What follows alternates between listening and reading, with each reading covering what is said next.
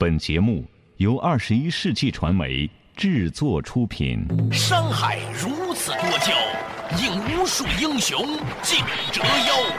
数风流人物，还看我是梁东。大家好，我是吴伯凡。两个男人孕育五年，梁东、吴伯凡帮你做着打通经济生活任督二脉，东吴相对论。好戏马上开场。作者打通经济生活任督二脉，大家好，欢迎收听东吴相对论，我是梁东，对面的依然是二十一世纪商业评论发行人吴伯凡，老吴你好，大家好。哎，今天的话题呢，跟网上传来的一条信息有关。你知道在河南呢有个公司叫胖东来吗？啊，我还真听说过这家公司。胖东来百货，这名字听起来很草根哈。嗯。据说这是一个文化程度不高的老板，是初中毕业，然后呢，把一个烟酒杂货铺。干到了五十亿的营业额。嗯，我最近注意到一个现象，就是现在有好多地方的那种超市啊，就类似于土生土长的沃尔玛，它的竞争力非常强。湖南就有一家，我忘那个名字了啊，它是从县那一级做起来，县地一直到省城，很多人都是把它作为一个现象关注哈。因为呢，我们个人呢是没有去过这个地方的，所以今天呢，我们只是把。关于他的传闻拿出来讨论一下，也不能叫传闻报道吧。对，讲到这个胖东来啊，当年呢到新乡去发展了，新乡属于大地方了哈，因为河南省的第二大城市吧。是啊是啊是啊，新乡如果翻译成英文的叫 New York，York 就是地方嘛，是吧？人家翻译成新乡，蚌埠其实就是珍珠港嘛，是吧？对对对对对。那这个新乡大地方，当时呢，这个胖东来呢，去到新乡的时候呢，那个地方其实，在所谓的百货业里面竞争已经很激烈了。来自台湾的丹尼斯，在河南省商业排第一名，销售额百亿以上。还有个叫四季华联，这个我们都比较熟哈。嗯。还有一个呢，一个沃尔玛在筹备。在这样的一个情况下，胖东来这个老板呢，看中了就位置在于东来。对，叫移东来啊，然后他可能他长得比较发福，所以坦然自嘲的就把自己叫胖东来啊。对，他在当时在新疆准备创业的时候呢，选中的位置呢就在这三家最大的超市竞争对手的中间选了个位置。很多人说不要选择这个地方，但是呢他还是坚持，所以呢被认为是脑子进水。结果一年不到呢，市场发生了一个巨大的变化，这个河南的第一品牌丹尼斯关门了，几乎没有人没人去了，你知道吧？被挤走了，搬到另外一个地方。嗯，这就很奇怪了。他为什么一个小小的草根的企业家，一个小小的河南民营的企业家，他能做得这么牛？这听起来有点像一个神话，利用某种魔法，一夜之间就能够得势，很快就让竞争对手消失于无形。对，我在看有关胖东来的各种报道的时候，我时刻都在有一个问题在心里头在萦绕：这是到底是一个大家乐于相信的一个商业神话呢？还是一个真实的事儿。对，我们可以讲讲别人发现的一些细节啊。这个细节呢，其实我在海底捞也见过。嗯，话说呢，有人走进胖东来的时候啊，发现他所有的员工都喜笑颜开，嘻嘻哈哈。只要你抱着孩子的话呢，就会有人过来帮你提东西，上下楼梯马上有人帮你。卖水果的地方，就地上也不是很干净的地方呢，有两个阿姨，一个阿姨呢跪在地板上拿毛巾擦地。一个呢拿着扇子在扇，帮他扇干，嗯，然后呢两个人还有说有笑，高高兴兴，这个情景真的很难得哦，嗯，尤其是在现在的中国哈，啊，然后呢就很多人就很很诧异哦，就说是怎么要求的吗？你们的操作手册怎么做的吗？他们说就应该这么做，这件事情如果你看到吧，你觉得呢是很奇怪的，但其实上次我在那个北京的一家海底捞吃饭的时候也是这样，走进去呢问幺零幺号桌在哪里。这个店员马上，他正在翻一些那个换下来的碗，他马上放下之后，就带着我一路小跑，很高兴的就把我带到那个桌子前面了。所以其实有可能是有这种公司真正的存在的。比如海底捞吧，在其他城市也开店了啊。对，只是杭州还是在哪个城市里头开了那一家店以后，那真的是它变成个事件，就所有的人都像要见证一个神话一样的要去体验一把。对，就永远在排队。排队是跟海底捞连在一起的，这是它的整个服务设计当中的一部分。首先，它以它的味道取胜，你要味道不行，那么永远没有人排队。对，哎，如果味道好，很多人都去的话，那么就一定存在一个排队，大家不耐烦，最后客流量逐渐减少这样一个过程，去到一个平衡点哈。对，它呢变成了很多人要去海底捞啊，等两个小时。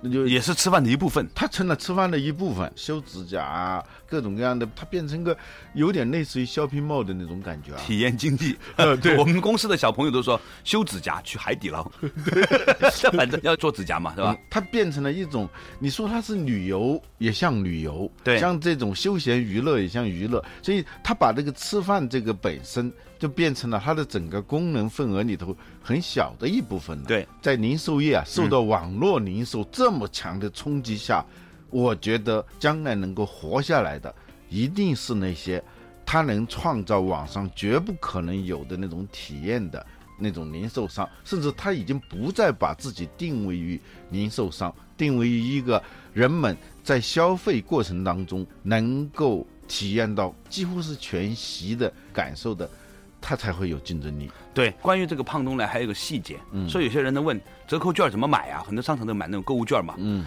在一般的地方，你问个保安，保安呢最多把你拉到前台问一下就好了。嗯，结果呢，他说在胖东来呢有一个保安呢，就八层楼梯陪着客户一直往上走，有可能电梯没有啊，一直往上走，走上去说带到那个面前，跟他们同事说：“姐，这位哥要买券儿。”那个热情到这个用户啊，实在不好意思，被热情打动了，花了五千块钱买购物券。这个吧，我们以前讲星巴克体验的时候嗯提到过，归纳起来是一句老话：善待你的员工，你的员工去善待你的客户。对，他把这个东西做到极致是什么呢？让员工形成一种家一般的感受，这是第一点。对就是让员工能够毫不做作的，也不难为情的，互相叫哥叫姐，就是亲如一家的那种感觉。对，关键不只是叫什么，而在于是那种氛围。一个家庭里头，有时候也听不见哥姐、爸妈这样叫，你一看你就知道这是一家子人。比如有一些家里面都是叫喂的，所有人都叫喂，喂，哎喂，哼哼哼，都这的是吧？所以对比一下，这很有意思这。种家庭氛围，它会成为一个巨大的能量场。一个是让员工的这个能量充分发挥，就会形成一个聚集的场，能够把客户不断的吸引过来，不断的吸引过来。最重要的是，它这种氛围会感染客人，让客人也能够产生一种家的感觉。有时候你跟那些特别有亲和力的人在一块儿，你不自觉的被他感染。对你不自觉的发现自己也挺有亲和力的，因为他一有亲和力，你的平常的那种各种各样的矜持啊，各种各样的架子放下以后，你会觉得特别舒服。很多人如果是进到那个地方去，他能够发现一个以前不知道的自己，让自己也能够体会到一种在平常的，无论是在工作当中还是在家庭当中都没有的那种放松感，这就是它的附加值。甚至它的主价值，别人买东西是附加值。啊，附加值一般都是主价值，你知道吧？就就那个头等舱，还有这个就奢侈品，所谓的附加值，往往是它那个价值里头加一点点嘛。头等舱主要功能从北京飞广州，这是最根本的。如果你说再舒适也好，你什么服务都好，但你从北京到不了广州，那等于零是吧？主价值可能应该占到百分之九十甚至九十五，就那百分之五的，你就得跟他付费，那就是付一倍的价格，多出一倍甚至两倍的价格，这这往往附加值都是主价值。我们得感谢这么多单位都服务这么差，我们得感谢很多人都很恶劣，所以呢，让有一点服务能力的人，有一点热情的人，显得是如此的弥足珍贵。我觉得就是海底捞它的生态就是这样的。我们呢，今天呢谈论的话题呢，就是从一个来自于河南的叫做胖东来百货的这个店里面呢，感受到一种奇迹。我们觉得这个事情它背后其实还是引发了很多我们的共鸣和探讨的。稍事休息，马上继续回来。坐着打通经济生活，任督而买，东吴相对论。河南胖东来百货的老板于东来是怎样把一个烟酒杂货铺做成一个年营业额五十亿元的商贸集团的？排队为什么是海底捞服务设计的重要组成部分？为什么说只有被老板善待的员工才有可能善待客户？一款产品的市场通用主价值在客户的体验中为什么往往是归零的？欢迎收听《东吴相对论》，本期话题：胖东来你也学不会。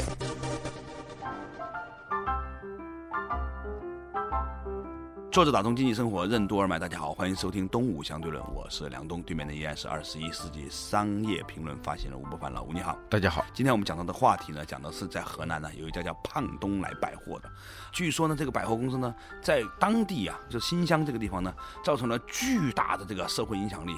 它本来呢是一个后起之秀，但是呢就迅速的把其他的都挤掉了。他怎么挤的呢？他用的是王道而不是霸道，他就是要让他的员工高兴，把这个地方当做家，把所有来的客人当做家人，然后呢这个生意好的不得了。嗯，他在购物当中产生了许多附加值，这个主价值，它如果是通用价值的话，那基本上在客户的体验当中它是归零的。对，都是一样的，它是归零。人们在乎的是那种差异化的东西，你没有那个主价值是不行的。你你到一个地方去买东西都买不到，或者说买的是那种假冒伪劣，那些那就无从谈起了。在这个基础之上的你的附加的东西，往往成为你的最核心的东西，嗯恰恰不是附属的东西。嗯嗯，当看到这样一种热热闹闹、熙熙攘攘的这种情景的时候啊，嗯，我想到了中国古代的那些店小二，很多那些影视剧里面，他们呢都是很热情啊，都有一种宾至如归的感觉。嗯，来喽。啊，，对对对，嗯。在《弟子规》这位里面爷。讲，吴爷，对。你想，你看那个茶馆里头，他不是卖茶的，他实际上是出售的是某种呃氛围，一种热情的氛围，对。是吧？在那种老北京那个茶馆，好多人自己家里头待着挺好的，他为什么要到那个地方来？当然，首先是这是一个网络效应，对你能见到不同的人。但是最重要的是，你同样是钱吧，啊，往家里头放的时候，那个氛围和往那店里头给出来的时候，购买的价值是很不一样的。当然，家里头不能说叫购买价值，但但但是呢，他有时候 你老婆会说，你什么时候给我开过工资？对对，但很多时候它就变得叫日常化，就是事物化了以后就丧失感觉。这没激情，嗯，没热了劲儿。对你到这个店里头呢，它是不一样的。对它就能往往一个很小的价值，像个杠杆一样的，能够放大到一个你在其他场合没有的东西。星巴克也是这样的嘛，它叫第三场所，就是说在办公室和家庭之外的第三场所，它能提供一种完全不同于家庭，也不同于工作场所的，但是又有很多奇特的新鲜的体验的地方。我曾经看过一个关于星巴克的讨论呢，说当时星巴克尤其在早期的时候呢，它的店员呢。都和那些来的人都是社区关系嘛，嗯，每天早上呢，大家彼此很热情的打一个招呼啊，嗯嗯。哎，吴先生，今儿早上来个 latte、是吧？嗯。中杯，嗯。这种感觉呢，其实提供给顾客一个很重的一个皈依感。《弟子规》里面讲啊，叫做“父母呼，应勿缓；父母命，行勿懒”啊。嗯，我们在家里面呢，你说，哎，帮我洗个袜子，你老婆说，哎，来了，那绝对不可能。吴爷，你怎么样？你肯定是不可能的，是吧？那想想也不敢想，是吧？对但是呢，你到外面去的时候呢，就会有一个人给到你一种强烈的回应，这种强烈的回应感本身很重要。就人的基本需求之外，一个很重要的需求就是被关注，嗯被充分的回应的需求。对因为平常我们觉得跟一个人打交道不舒服，首先第一点就他对你没有一个充分的回应，对，就是这种习惯性的冷漠。当这种状态变得越来越普遍的时候，如果一个场所能提供这种东西的话，那就变成了一道风景，变成了一个核心竞争力。你有没有看过一部电影叫《买凶拍人》？没有彭浩翔买凶拍人这个故事是这样开始的：有一个名媛，她呢被人偷拍了，刻成了那个盗版 VCD 哈。但是呢，她很生气，并不是她被偷拍，而是在被偷拍的这个镜头里面呢，她没反应，你知道吗？被别人嘲笑，她觉得受到了极大的侮辱。后来呢，她就找人去把那个偷拍她的人给他枪杀了。这个买凶拍人是一个很荒诞的电影哈。但是呢，在这个电影里面，他讲了一个很重要的事情，就是人最好是要有反应的。曾经有一个朋友问过我一个问题啊，他说：“为什么你觉得这个人好，那个人不好？”我说：“就跟车一样，这个车什么叫好车？你点一下油，呜就出去了；你啪一下停了，你摁一下 B 响了，这叫好车。这个是我们说手机啊，有的手机你那个戳戳死，你恨不得把那把那屏幕要戳烂，它都不动，你知道吗？这个让人很抓狂，对吧？对你给出一个命令，当你那个绝望当中放弃的时候，哎，它弹出来了。了。有一次呢，我跟一个做培训的朋友聊天，其实坦白说哈，我一直觉得培训业呢是很奇怪的一个行业。不过呢，总有一些培训师让我很喜欢的。有一个培训师说：“别看你们讲那么多道理啊，各种商学院读书，我告诉你，其实啊，你找好员工就找一种好员工，有复命能力的好员工。你跟他说一事儿，嗯，是吧？办到没办到？十分钟之内告诉你办到什么程度了。半个小时之内告诉你又到什么程度了，嗯，一天之后又告诉你怎么样，每天早起四晚汇报，甭管做不做到，只要天天给你复命，就有个回复，随便你说个什么事儿，他都记在心里面，天天帮你盯着，你就觉得是个很好很好的员工了。如果这个东西是一个心法而不是个技法的话，当然是很好的了。对，但是这有一种磨洋工的方式，恰恰就是非常仔细的复命，经常报告他所谓的进展，呃，一点点一点点，永远在告诉你。我在干，我在干这件事，我想着这事，但是他一直他不做实质性的进展，一直搞到你最后兴趣都没多大的时候，哎，你说放弃他就放弃，这是另外一种形态。对对对对。假如说这个复命能力是好的话，它一定是一种非常积极的。这“吾日三省吾身”里头的那个其中一省，就是与人谋而不忠乎？对，这个忠啊，它是有魅力的，它能够锁定你的。而这个忠最重要就是你得在真正的心法上得有回应，让人感觉到你真的是在忠于他的，这个东西很重要哦。嗯，比如说你看到海底捞也好，或者是胖东来也好，他热情的回应你，带给你的那一种感动，就足以让你抵消很多东西了。所以呢，他在这种方式下呢，创造了什么奇迹？创造了说，第一，营业额非常好，以至于说一般的商场都是一周七天都开班嘛，他们要求每周必须有一天全员工要休息。嗯。下班的时候，你必须要不能接电话，打通电话扣你钱。当然了，这是一种极端的措施了。它执行起来，到最后大家不会这样的嘛？对，它主要是让大家都好好休息，就告诉你，你有你的独立的时间，你有你的独立的空间，你不是一架工作机器。你作为一个员工，首先是一个人。用星巴克的话说是伙伴嘛，就员工他不叫员工，嗯，他叫伙伴，有点像我们说的同事，但是又不一样，就同志嘛。对，同志的本意。对。星巴克强调这种伙伴氛围呢，甚至有人说他近乎有点宗教情绪的。有一个人中了彩票以后，嗯，一个店员啊，对，他把他中的这个彩票平分给了他的所有的这些伙伴们，这一个店里头的，他有这种冲动。其实企业在管理员工情绪的时候，你能够制造一种冲动，有人说是打鸡血也好，有人打吗啡也好，这是一种很负面的说法，其实就是。制造一种非常有生产性的、创造性的、积极性的这种冲动，去服务他人的这种冲动，去回应他人的这样一种良好的能力。嗯，那我们就想问一个问题了：为什么同样的人？在这个店里面，他就没有这种激情；他到这个空间里面，他就有这个激情了。关于这个东西报道呢，说啊，在当地呢还有另外一个商场，这个总经理呢，也就是二十多万、三十万不到一年年薪。嗯，胖东来说，他们这个店长能去到年薪一百万，在河南那是相当相当高薪的了。我觉得我都会在这个上打一个问号，到底靠不靠谱？到底是不是真实的数据？嗯，但是显然呢。就算不到一百万，我相信他的工资水平应该是当地的这个，应该是远高于当地的同行业的这个薪酬的。对，据说呢，有一个人就不服气嘛，就请这个于东来呢去帮他管他的那个店。那个于东来说呢，你要让我管，就完全听我的。他去到的第一件事情就是给每一个人涨了一倍工资，然后呢，总监呢一人给二十万买了个车。那个东家就是请他来的那个人都疯了，说你怎么这样做？结果那一年赚了一千万这个店利润，那这个钱从哪里来的？我们很多的时候都认为人工的成本是一个成本，嗯，其实真正的成本是机会成本，所以后来就把人事处改成了人力资源嘛，啊，资源它首先它跟成本是不一样的，对，成本是你肯定要压缩成本的嘛，对，资源是什么？你要把有限的资源让它最合理的、最大化的利用激活出来，比如说一桶油，你把它倒在地上烧了。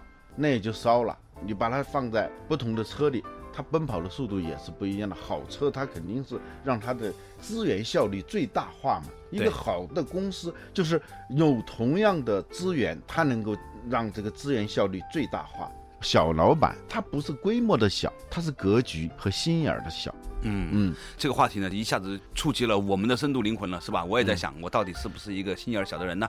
好，稍事休息，马上继续回来。作者打通经济生活任督二脉，东吴相对论。那大家想要关注我们东吴呢，可以到微信上关注东吴相对论的公众微信，然后呢，你可以查往期不同的内容，回复号码之后呢，就可以及时收听了。为什么说面对网购的巨大冲击，只有能超越功能单一的买卖行为，给客户创造娱乐体验的零售商才能活下来？企业该怎样激活员工？有复命能力的员工为什么就是好员工？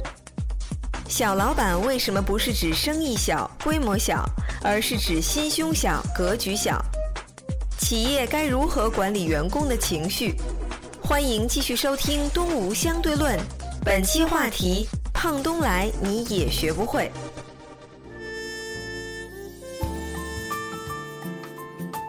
坐着打通经济生活任督二脉，大家好，欢迎收听《东吴相对论》，我是梁东，对面的依然是二十一世纪商业评论发行人吴伯凡老吴，你好，大家好今。天我们讲的这个话题呢，讲的是在河南的一个叫做胖东来百货的现象。据说呢，它其实是个 shopping mall，它是个 shopping mall 啊，各种体验吧，能吃能玩，是吧？传统的单一功能只是实现买卖的这种零售业态肯定会被淘汰，因为它跟网购相比是没有什么优势的。嗯，网购它就是个买卖嘛，纯经济的一个行为。但是如果你能够超越这种经济行为，你能达到某种娱乐行为、体验行为，你就不太容易被互联网所击倒。胖东来的这个案例呢，至少说明两个问题：第一个，在网络零售这种冲击下，你还有没有生存的空间？嗯，都在抱怨这个行业现在越来越难做的情况下，是啊，有很多都死掉了嘛，包括被他给挤掉的那些公司。嗯，你按平庸的做法，当然在这个时代的的确确是没有什么空间的。但是你如果你能集合一种新的价值点的话，你就散发出这种像核爆炸似的，它能产生巨大的能量。嗯，不过总体上来说呢，据我所知呢，中国企业呀、在历史上呢，花在人力上的成本占整个收入结构当中是偏低的，花给这个员工啊，花给这个管理层的这个所有的费用，相当于大概百分之十到十五。很多的欧美企业已经去到百分之二十三，甚至去到五十。对我们过去把人基本上当成是一个负担、一个成本嘛。刚开始说人多力量大，后来意识到人多是一个负担嘛。对，多余的人做了多余的事儿，是吧？啊、这个人口和人手嘛，人啊，他一直不讲人的，他只讲两个东西，一个讲人口他得吃。呃，人手是干活的啊，所以这两个之间，你能干多少活和你能吃多少东西，这个两者如何能达到一个平衡，他觉得是好了。其实人除了手和口之外，他还有别的东西还有。心啊，还有能量场，是吧？嗯假如这个事件是如报道所呈现的话，哈，起码我们可以这样解读，就是中国实际上仍然是一个巨大的市场，仍然有巨大的消费能力是没有被释放出来的。嗯，但是呢，我们在过去的一段时间里面呢，由于那个时候粗放的经营啊，习惯了廉价劳动力，所以突然。要调整劳动力成本在整个的收入结构当中的比例呢，对很多的企业主来说呢，是觉得担心的，觉得会破坏掉它的整个成本结构。嗯，但是他抓住了芝麻，就是拿到了从会计角度上的一个成本上的节约，但是呢，他丢掉了西瓜，在另外一个机会成本上他释放了。如果你想想看，有一个公司，它能够比别的公司做做得好，哪怕它的工资增加了一倍。以前员工的工资占到整个收入的百分之十，假如哈，嗯，现在占到百分之二十，但是呢，你的流量增加了百分之一百，那么你其实还是挣多了很多的嘛，嗯，对吧？对，在非体力劳动的时候，是一半的员工两倍的工资，三倍的效率，它一般是这样的。就是有些劳动力密集、特别密集的那里头，你不能这样来做，它该那么多人，你还不能减的。尤其是服务业是在跟人打交道，它能够产生一种。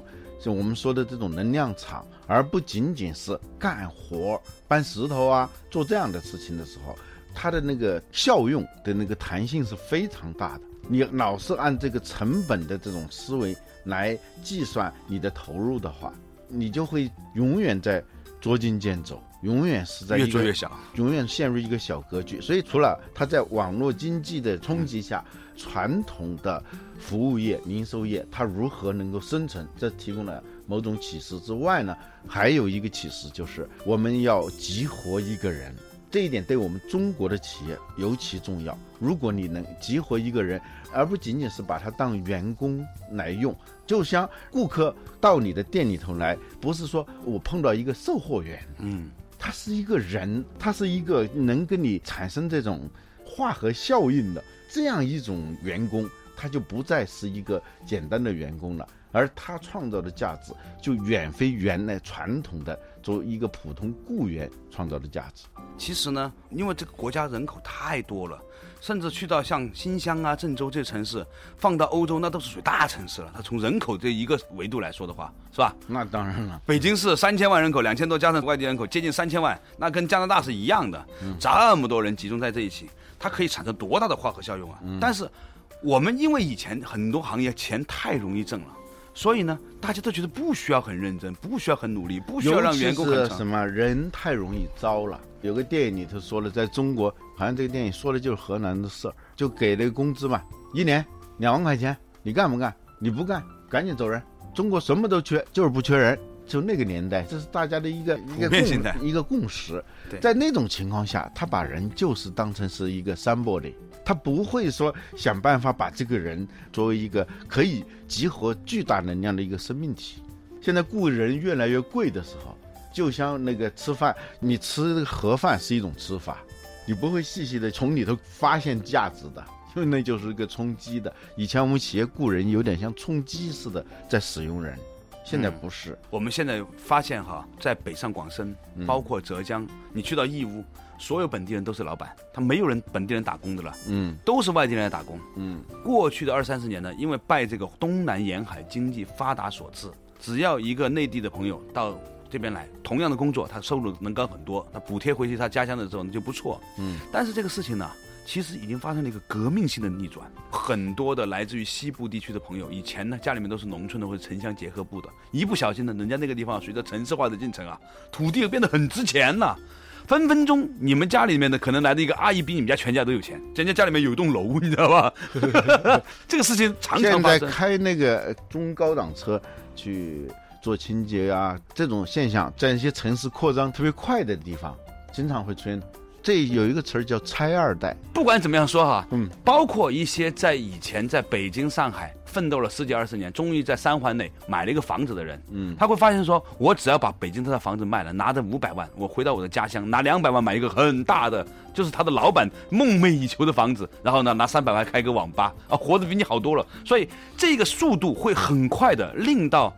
北上广深出现更大规模的用工荒。以前我们说这个用工荒是一个季节性的问题，看来这个问题啊，它是个长期问题。在这样的一个问题之下，我们如何的激活不多的更好的人，这变成是每一个企业都需要重新考量的问题，这直接决定了你的成本。那所以呢，今天跟大家分享的一个话题就是，各位朋友呢可以花点时间去研究一下你们公司的情绪，你会发现说你的员工良好的情绪会成为这个公司的优质的资产。